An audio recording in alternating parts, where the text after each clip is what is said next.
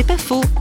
Passionné de science et d'histoire, l'inventeur Jacques-Daniel Rochat se désole que le message de Jésus-Christ ait été si souvent corrompu par les hommes.